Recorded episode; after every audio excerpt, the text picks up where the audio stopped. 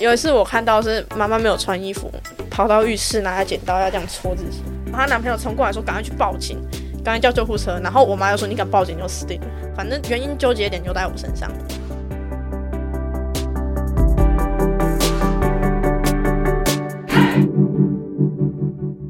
我是什么东西？自立好我，成就好我。我是善慈。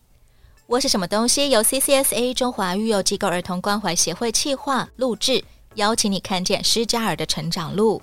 CCSA 服务十五到二十三岁的施加尔，协助他们在没有家庭的支持跟庇护之下展开自立生活。他们被称为自立少年，也是我是什么东西这个频道想邀请你看见的一道风景。今天要来跟我们分享成长点滴的自立少年是阿珍。阿珍从小跟妈妈相依为命，但是呢，母女之间却有着一种我称之为相爱相杀的关系。好了，欢迎阿珍。嗨，大家好，我是阿珍，今年二十岁，那目前工作是仓储，仓储每天要跟很多很多东西在一起，对，每天就是跟自己的腰拼命这样， 跟自己的腰拼命。对，大多数时候你的工作是要搬重物的。大多数我形容你跟妈妈之间的关系是相爱相杀，这样子算贴 切吗？呃，蛮蛮适当的， 从几岁开始啊？有认知开始，常常有冲突的吗？对，到青少年才渐渐有反抗的行为出现，家里面一直以来都只有你跟妈妈两个人吗？偶尔还是会有一些男朋友的角色出现。妈妈的男朋友，对那你有记忆以来其实就没有看过爸爸，对，爸爸在我很小的时候就过世了，明确原因是自杀，但是什么样的方式就不太清楚了。爸爸为什么会选择自杀啊？也是跟妈妈相爱相杀， 那从你有记忆以来，你对妈妈之间的那种反抗跟张力，反映在哪些事情上？各种小到连上厕所或是挤牙膏，大到家教都有办法可以去做争吵。什么样子的对话你们两个会起冲突？小时候就默默的被他骂，就是觉得我是小孩，我要承受这一切，大人管教都是正确的，这也是身边的大人一直灌输我的观念。你还很小的时候，哪些事情妈妈会忽然间暴怒啊？不听话的时候，小朋友就爱玩爱闹嘛，爱往外跑，然后不准。出去玩，对对对对对对，但是阿珍还是想要跑出去。我就比较过动一点。这种时候，妈妈会有什么反应？还有什么乖乖听话很难吗？就会生气，为什么要一直吵一直闹？为什么要吵我？不能让我好好休息吗？就开始怒了，怒了之后，有时候会这样就好。那严重一点会开始拿给吸出来打下去。什么样子的给息？比较小的时候是长尺，三十几公分那种，塑胶尺，对，然后再来是爱的小手，爱的小手是打到前面断掉，换后面握柄那边打，那边打下去其实很痛，因为很重，打你，你是会怕的吗？乖那一下下，就是后乖那那一阵子而已，后后面就放飞自我。继续跑出去玩，对对或者对做一些叫你不要做的事情。对对。对，因为就太孤单了嘛，自己一个人而已。你说妈妈跟你的生父，或者是后来她交的男朋友之间的关系，也是相爱相杀吗？都很复杂。有我认知以来都很复杂，妈妈有跟你提过关于她跟爸爸怎么样决定生下你一些事情吗？嗯，其实一切都是意外， 一切都不小真的心有了你，对，就跟很多人的出现都是意外是一样的概念，就是还没准备好的情况下，爸爸年纪比较大嘛，妈妈那时候还小，不懂得做好安全措施，所以就爱玩，然后一不小心就闹出人命了。然后那时候妈妈其实原本打算是要把我生下来，爸爸是不要，因为妈妈觉得小孩都有了，把他打掉也是很可怜这小孩子。其实他身边的朋友都劝说说，以你的状况你是不能生小孩的，因为你经济状况，对还有自己的状况，因为小朋友带小朋友怎么会好呢？妈妈几岁啊？那时候妈妈二十几而已，二十出头，太年轻，，对，嗯还不够有能力可以养育一个小孩。对。那爸爸怎么样想？要不要留下你呢？爸爸其实背景很复杂，因为我们家在北部算是小有名气的家庭，怎么样的名气？爸爸在三线混的，然后爸爸的名号在黑道之间是很响亮的。对，但是实际上他跟那些兄弟怎么样，我是没有去过问啦。姑姑，然后爷爷那边其实都是算很有钱的家庭，亲戚嘛，有的在当高官，然后有一些是嫁好老公这样，黑道、白道都都有，家对，都有认识这样，就人脉很广。怎么会没有人要来让你去跟他们住啊？怎么会变成你是跟妈妈住在一起？自我感觉良好，就觉得说我们基因优良，然后怎么会有你这种小孩？而且爸爸妈妈没有结婚，妈妈因为是被认养的，所以他们觉得妈妈的协同不纯净，然妈后妈不是什么高官家庭对对的对小孩，门当户不对。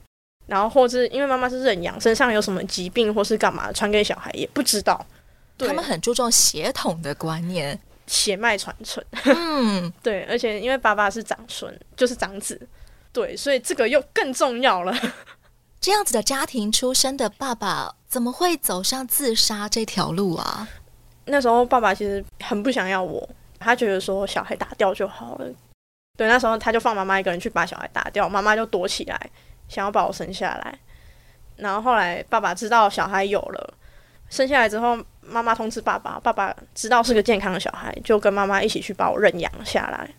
组成了一个三口之家。对，姑姑那边听到之后，也把妈妈接去住了，然后帮妈妈调理月子什么的。因为那时候其实发生一件事情，就是妈妈付不出来医院的钱，然后就把我偷偷抱走。那时候还在待在保温箱，把我头抱了就跑掉。那最后爸爸又度丢什么事情呢？我出生之后，爸爸也觉得不要再混了，跟着姑姑的老公小姑丈在机场那边做进口的生意，也做得有声有色。后来因为遇到了不好的朋友，就他上赌桌打牌啊、搓牌之类的，常常一上去就是好几天没下来。赌博，对，然后妈妈受不了，带着我跑掉了。姑姑觉得说，爸爸没有必要跟妈妈这样的女人在一起，所以家庭那边又帮他找了一个也是很有钱的对象，把他们凑在一起。爸爸那时候已经门当户对了，已经是论及婚嫁了。听到我跑掉之后，爸爸就像失心疯一样一直找我，然后那时候就带着枪一直来找我。然后那时候拖在保姆家嘛，妈妈出去工作，保姆就打电话给我妈说：“你再不回来，爸爸要把小孩跟我们都毙掉。”爸爸其实也很有本事，可以找到失踪的女友跟小孩，应该说是前女友， 嗯、也是被迫顺从家里的安排。也不能这样讲，他自己也爱玩啊。明明是心急的想要把你要回去，想要把前女友找回去的，最后怎么会变成是他终结了他自己的生命呢？爸爸有点偏向女性的角色，就是一哭二闹三上吊。我今天要不到你，我就毁了你们跟我自己。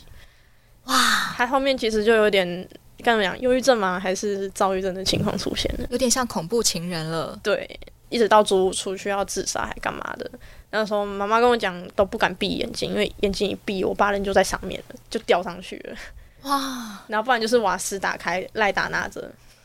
最后真的是因为妈妈没有注意到，他就真的自杀了吗？嗯，听他朋友说，有一次爸爸就真的把自己吊在上面，然后嗯爸太重了，一个女生抱不动，不然带他摔下来，爸爸撞到后脑勺，大出血。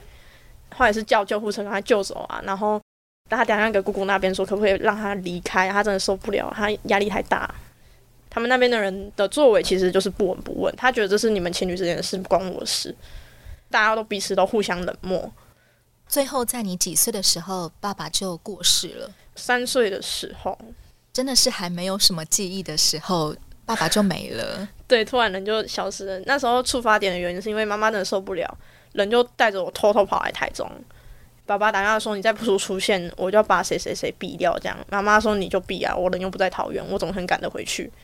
然后爸爸真的受不了，就好像就躲起来把自己干掉这样。 怎么样乐化都没有办法威胁到你们出面，对，然后就选择结束自己的生命这样。一直到后来，妈妈会怎么样提起你的爸爸？嗯，其实我很小的时候，我妈一直给我塑造一种爸爸是好人的形象。慢慢的长大，有意识，成年了，接触到亲戚那边的时候，发现其实这段往事会是被他们翻出来说，这是谁的错，这是谁的错。爸爸家族觉得是妈妈的错吗？对，，妈妈觉得这是你们当初没有好好照顾爸爸的问题。妈妈觉得我都有通知你们了，那为什么还是我的问题？其实这就变成双方之间的交战，而我身为爸爸唯一的小孩，我就必须夹在中间承受他们的压力嘛。在爸爸过世之后，爸爸家族的亲戚有给过你们任何的经济支援吗？嗯，没有，其实那时候还发生一件事情，就是因为人都有遗产嘛，遗产下来理当第一继承人是我。姑姑那边就找到台中来了，那时候我还有印象。然后姑姑就拿着那张纸就问，就跟妈妈说：“你要不要钱放弃继承？”她说：“因为爸爸在外面有欠债，所以如果说你签了，我可以帮你把那些债都还掉，但是这些钱是我的。如果你不签，我们大家都不要当亲戚，咱们套最不牢呢。”妈妈最后是签了妥协了，签了。对那从此之后，妈妈就变成家里面唯一的经济来源了。对，妈妈赚的钱够养活你跟他两个人吗？其实我有印象以来，我都不知道他做什么工作，但就是他永远有办法把我养到大。 但他白天是会出去说要去工作的。没有，啊他跟我就是感觉就是那种二十四小时都相处在一起的人。可是我不知道他钱哪里来的，他总是把我养成现在这个样子。啊不知道为什么可以有下一餐饭吃，对，家里面有一些什么低收啊那些的补助吗？。有我们家有低收补助，那你有任何的缺乏过吗？唯一的缺乏只有心理上的缺乏。啊但你应该也不是一个物质会想要要很多的东西的人， 不会，我要求只要吃得饱，能活下来就好了。让你出去玩就好了。啊对对你不会对对说我想要买这个或我想要买那个。嗯，小时候多少还会想说买什么买什么嘛，但是知道自己的状况，所以就是不会要求太多，可能就是真的哪一天生日，妈妈自然就会送了，安静等到那时候就好了。 妈妈后来又交了男朋友，然后也跟你们一起住。对，其实妈妈中中间还有掺杂过其他的男人出现，妈妈追求者其实很多，妈妈是美女，呃，算吧， 这些男朋友对你好吗？我看起来是好啦，但实际上感受得到他们觉得多了一层关系在，不太希望有你在。对我会觉得妈妈被抢走了，他们也会觉得说我是多余的，这些男朋友会帮忙养这个家吗？听说是会，但是后面都不想要。那妈妈跟她的男朋友之间怎么样？又变成了新的一桩又一桩相爱相杀的关系啊！嗯、男方也是不断的劈腿啊，每一次都交到会劈腿的男朋友，其实固定就那几个，然后就分分合合这样，然后每次分的原因都差不多。我不爱你了，我要劈腿，因为你的小孩怎样怎样，反正原因纠结点就在我身上，我就默默承受他们的这些原因存在。每一次分手就拿你出来当理由。对，我就变成一个其实你什么都没做，对小孩太吵，或是怎样怎样，小朋友吵不可避免的嘛，小朋友会欢呐、那时候我才读幼稚园而已，我可能会希望说他们有时间陪陪我或干嘛的，可能他们会觉得说小朋友很吵，打扰到我们两个之间的相处。所以我要跟你分手。对，因为你有小孩，我要跟你分手。 对，你会因此而内疚吗？我觉得不关我事啊， 我觉得这是你们大人之间的事情，干我什么事？ 哦，对，但是唯一让我觉得很困扰的一个点就是，妈妈不想要，她就开始闹自杀。妈妈不希望被分手，对，有一次我看到是妈妈没有穿衣服，她已经整个人失去控制了，跑到浴室拿着剪刀要这样戳自己，在你面前，在我面前，然后她男朋友冲过来说赶快去报警，赶快叫救护车，然后我妈又说你敢报警就死定了。男朋友对幼稚园的阿珍说叫你去报警，对我然后我妈妈电话拿起来是这样抖的哦，妈妈又命令幼稚园的阿珍说你敢报警你就死定了，你才幼稚园而已。对，我就按了一个一，然后我就不敢动了，我就挂掉了。其实那个时候你已经懂很多事情了，对我其实不敢动，但是我很怕我没有什么作为，真的会冒出什么事情来。为什么我要去看这种东西？ 对，为什么这种事情会发生在我身上？惊吓到脑袋一片空白的状态。对我其实很害怕，但是听说啦，这时候要哭才是正确的，但是我觉得哭没有什么用。妈妈拿自己的性命来要挟你，或者是要挟男朋友的频率有多频繁？半年一小吵，一年一大吵，不然就是两三个月吵一次这样，根本很正常的事情。然后每一次吵架都会波及到你身上，你就必须要跑来跑去做一些事情。对，你曾经报警成功过吗？我不敢， 我就太胆小。 你只能在旁边干着急。对我就怎么办？怎么办怎么办？怎么办？怎么办？然后我只能把这件事情告诉我当时候的保姆。对我也给那个保姆带蛮久了，从我幼稚园到国小。这个保姆算是你最亲近的人了吗？大人里面，对以那时候来说，她对我来说就像我的妈妈一样，你也会喊她妈妈。对我也喊她妈妈。妈妈那时候就会把我丢在保姆家，然后人一个礼拜还见到六日而已。我也不知道为什么只有六日而已，保姆要带我照顾我的生活起居，但是我是一个很难带的小孩，我会慌，我会闹，很爱撸小小。蛮好动的。 对对对，可是没有长辈发现到这是一个问题，对他觉得这小孩很吵而已。 事实上是个问题吗？嗯，医生其实有诊断出来说是有过动， 到你几岁的时候啊？高中高中的时候才诊断出来，其实你有过动症。对，那在保姆家的时候，你是唯一的小孩，我是唯一要给他带全天的，保姆对待你怎么样？对我就像对自己小孩一样，因为他们家上面有两个哥哥，哥哥也对我很好，当自己的妹妹在疼这样。相较你跟妈妈的这个家，你觉得在保姆家比较开心吗？对，因为比较没有多的冲突存在，然后我会把这些事情告诉保姆，保姆都会跟我讲说不要想那么多，没事。他就说这不是你该担心的，你会怎么样跟保姆陈述啊？我就说我前几天看到妈妈拿刀子要戳自己这样，然后保姆就吓到了，他就说你不要想那么多，这不是你该担心的事情。他就会自己默默打电话给妈妈。每个礼拜跟保姆相处五天，跟妈妈还有妈妈的男朋友相处两天，对，这样子的生活持续到什么时候？持续到我上小学。可是从那之后，我的人生就开始翻天覆地的大改变， 几乎每一年就转一次学，我也不知道为什么。都在台中，后面有转到彰化，有转到桃园，小学有六年的时间，你换了多少间学校？共六间。你读了六间小 学，对对对对，为什么要这样？我也不懂，就是妈妈也没有跟我讲太多的理由跟原因，所以就是我会有一种感觉自己是被丢包的小孩，这样子小学有办法交到朋友吗？就是得很有耐心，各种委屈自己。你每一年都在当转学生，新来的同学， 对，同学通常怎么样看待阿珍呢？觉得很奇怪，为什么会转来又转走，来了一年之内，咻又不见 了。对，又不见了。你还有印象在你的小学生涯里面发生过哪一些印象比较深的学校里面的事情吗？嗯，小学真的有认识到能成为我后面给我很大力量的朋友。在小学三年级那时候，上学期我认识了一个同学，然后我们坐隔壁座位，他成绩很好，他觉得我是个怪胎， 资优生与转学生坐在一起，对，然后他觉得我是个怪胎，跟周围的人都不太一样，很活泼，很好动。 对，他妈妈也是社工，他爸爸也是很厉害的学校出来的，又善良，成绩又好， 对对对，然后他都会跟我分享他吃不完的东西，就维持了半个学期而已，我又转走了。 下半年我转到彰化去，读了半年，我又转到桃园去了。会转到桃园，其实原因 非常的好笑，就是那一年发生一件事情，就是我都会在妈妈朋友家的餐桌上面写写功课，联络簿放在那边，给他朋友签名。那是一对夫妻，然后他们家有三个小孩。请他们帮你看功课，对对对，甚至包括签名。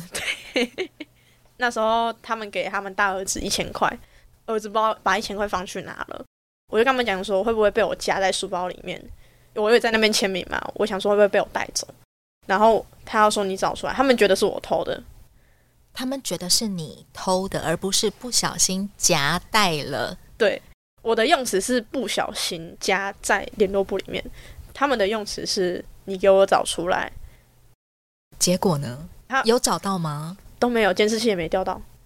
我成绩也很好，那一年成绩不知道为什么就突飞猛进。妈妈觉得说小孩有在认真读书，带我去看电影奖励我一下。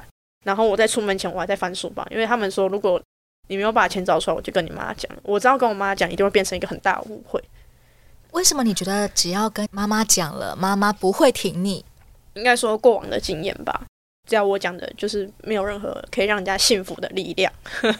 从小在妈妈眼中，妈妈觉得你就是个皮小孩，不对听话的。对，妈妈觉得小孩一定有问题。这件事情为什么会变成你必须要转学啊？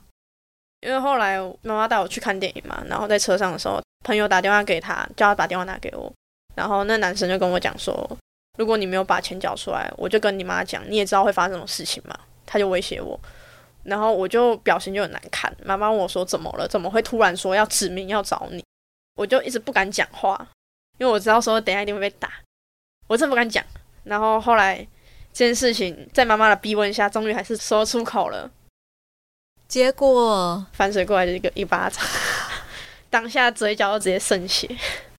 妈妈真的是一秒钟都没有相信你。对，其实我也不会去要求他信任我什么，但愿他能多想个两秒，我不是这样的人就好了。偏偏那个时候你才只是个小学生，你也没有办法讲清楚，你真的没有偷钱，对他们真的就是误会了。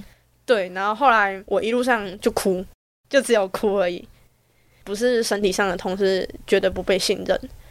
然后妈妈问我说：“你为什么偷人家钱？”我只有一再否认说我没有偷钱，可是妈妈似乎都听不太进去。然后后来妈妈自己也觉得不太对劲，问我说到底发生什么事情？我就说，因为我都在那边写功课，你也不是没有看到，会不会真的被我夹进去带到学校？我只是这样讲而已，他们觉得就是我偷的，然后他们一直威胁我，如果我不找出来，他们就要跟你讲，你一定会打我。妈妈才意识到自己犯下大错。这番话花了多久时间才终于让妈妈比较听得懂了？我只讲了几句话吧，然后妈妈就打电话去给保姆，保姆就讲说，小朋友再怎么皮也不是会偷钱的人，如果真的会偷，当初把他在家里的时候早就偷钱了。那最后妈妈有去跟那对夫妻沟通吗？有，然后妈妈也是一千块就拿出来说，一千块而已，不要这样为难小孩。妈妈终于有听进去你的话，然后而且她选择的是问保姆，而不是再去问那对本来就不相信你的 夫妻。对，然后保姆看到我嘴角渗血，她很心痛。哦，对后她来一直到现在，你还有跟这个保姆有联络吗？有还是会回去吃饭哦的，还是叫她妈妈？对，就是还是会回去吃饭这样。幸好有这个人的存在，对，因为那时候在没有人相信我的情况下，他其实是站出来相信我们。是也幸好妈妈有问对 人，对，不然真的问错人，我真的一辈子都惨了。 幸好妈妈没有继续鬼打墙下去。真的是他脑袋最清楚的一刻。只有这一次的意外偷钱事件，变成是你转学的导火线。妈妈觉得这样寄人篱下也不会被人家信任，而且我暑假姑姑都会接我回去玩。姑姑问到这件事情之后，姑姑很生气，她觉得这个人不可以信任，然后说要把我接过去住。只有这一次事件，你知道为什么你又被转学 了，其他你都不知道到底发生什么事，以至于小学读了六间。对，转过去姑姑那边住，其实也过得不是很快乐，因为没办法做自己想做的事情。他们可以做为所欲为，做自己想要做的事情，但是我不行。对你跟对自己的小孩的管教方式是不同的。对，他的小孩可以说我想要干嘛，我想要干嘛，我不行，不可以看电视看太久，然后不可以划手机，但他的小孩可以看电视看很久，跟划手机划很久。对，可以玩平板玩到吃饭这样。那你会开始跟这个姑姑有一些 fight 吗？呃，我不敢， 小时候的阿珍是一个很乖巧的孩子，对我就是大人讲什么我就做什么，大人说不行就是不行，不敢有第二句话。 就是你常常被威胁，还有被恐吓。小时候的你在那种处境下是非常的安静的吗？就是到没有大人的地方就会快乐起来这样。只要不要有大人在旁边，你就可以做自己。对我有遇到一个很有名的作家叫重建老师，就是写《嫦娥兔》那个老师，教萨提尔的老师，对对对，我有去给他教过作文，对他自己邀请我进去上他的课的。他就问我说：“阿珍，你喜欢去学校吗？”然后我就说：“我喜欢啊，怎么了？”他说：“那你应该很辛苦吧？”我说：“怎么了？”他就说：“因为没有小孩喜欢去学校。现在回想起来，以前的你为什么会喜欢去学校呢？因为没有大人，没有一些外在因素压抑着我，我可以去做我自己喜欢做的事情。处在学校远比处在某人的家庭里面来的舒服多了，安全多了，对自在多了。对，就是我可以跟朋友下课去打球啊，跑操场啊，在地上滚来滚去啊。之前在家里都是禁止的，而且因为我长期搬家转学，我其实没有办法认识到几个朋友。是到后面我会直接放弃认识同学， 我真的转到后面是我已经放弃认识同学了。所谓的放弃，指的是你变得很安静吗？不主动去自我介绍吗？对，就是开学老师会说：“诶，自我介绍你喜欢什么什么东西。”我就讲我的名字嘛，然后今年几岁，然后喜欢什么东西都喜欢这样。其实你原本的个性是很活泼的， 对我可以滔滔不绝讲出来，变得无奈的时候就很低调了。对，然后等到他们愿意自动来认识我，熟了我才会跟他们嗨起来。升上国中之后，青少年时期，你的生活状态有所改变吗？或者你自己的状态有所改变吗？我不是前面讲到我三年级遇到个很好朋友，我在国中转回来台中，在同一间学校遇见了他。哇哦！ 当初那个让你留下很好印象的同学，你对们又再一次当好朋友了吗？对，同班好巧啊！就在隔壁斜对角这样。然后你也开始会去他家做客，嗯，是不会到他家，因为一下课妈妈就是要求马上回家读书这样。虽然说我都在发呆，这个同学怎么样带给你一些支持跟力量？嗯，家里的压力让我很大，然后我会长期压抑自己，又没地方发泄，我朋友就会说没关系，我愿意听你讲。然后我就滔滔不绝跟他抱怨说，为什么我要去读书？我就不喜欢读书，为什么我要背单词？我就不喜欢背单词，我就学不起来，为什么要逼我？我就跟他讲，我妈妈说，今天如果没有把单词背起来，回家把我打死。你的课业成绩从小学起差不多都在班上的什么位置？不会到倒数啦，中后段，偶尔真的会很意外的跑到前段。妈妈小时候是规范你的坐要有坐相，然后不能跑出去玩。坐有坐相，吃饭有吃饭的样子，然后站有站相，不能站三七步，到长大之后，妈妈开始规范你的成绩要到什么地方呢？九十分以上。全部都要到九十分以上。对我那时候接近小五小六，他就越要求我的成绩，各科都要打九十分以上，没有到的话呢？少一分打一下。那你通常都考平均多少分？数学大概六十七吧，然后国文就七八十，那每一次月考结束后，所有的科目不到九十分加起来的，你要被打多少下呀？运气好一点大概呃十几二十下吧。妈妈就用爱的小手打你的手。呃，到后面开始慢慢变移架，不然就是有什么就拿什么，先把它打断好几根，衣架打断也好几根，你有被打到受伤过吗？有打到渗血，皮都已经绽开那种。手掌上面都裂开。对，然后不然就是直接淤血，然后皮又裂开。你到什么时候才开始会闪会逃？我在国一的时候遇到很好的国文老师，跟他分享这件事情，班导有意无意都知道我家里状况，只是我都没跟他分享。可是我跟我那个国文老师讲了这些事情，他听到觉得这是一个不太正常的事情，所以他就帮我转述给班导，班导就开始介入这件事情。你的国文成绩是最好的吗？对，所以你跟这个国文老师也很好。呃，国文到国中之后就开始没有那么好了啦，啊 就是开始文言文嘛，那些复杂文字出来之后就觉得好无聊。 这个老师之所以成为跟你最要好的老师，是他有哪些不同吗？他会讲一些跟课堂无关的事情， 就是他不会着重于在教导国文这方面，就是他会用我们听得懂的方式去讲，不是课本听得懂方式去讲。嗯嗯嗯，我觉得不管下课有什么事去跟他分享，他都很愿意在那边听，就算他下一节课会迟到。你也会在下课的时候跑去找国文老师聊什么？我们就是一群女生过去什么跟他聊， 他都会叫我上课不要睡觉啊，下次试着考高个几分这样就好。鼓励你。对，针对每个人去做一些称赞啊，或者是一些教导之类的。当你下课时间去告诉国文老师，妈妈对你有一些很疯狂的管教法，其实其他同学也都听在耳中。对他们其实一直都知道，同学给你什么样的反应啊？他们叫我不要怕，他们就是愿意陪我这样。嗯，白天要上课，妈妈都规定我说早上吃完才能上课，但是我就吃不完，我早上我也不见得会那么饿。妈妈准备都是准备完工那一种，然后饭称多少，然后菜夹多少，然后没有吃完不准上课这样。几乎是跟午餐、晚餐一样的分量，对但你刚起床没有办法全部吃完，对，会怎么样呢？你给我吃完再上课，甚至吃到中午都有可能，因为我本身吃饭比较慢。那你不就常常的迟到、缺课？对，老师一而再再而三的追问下才知道这件事情，他也不敢跟我妈去做太多的沟通，因为他觉得怕会连累到我。班导师就是采用好了，放心你。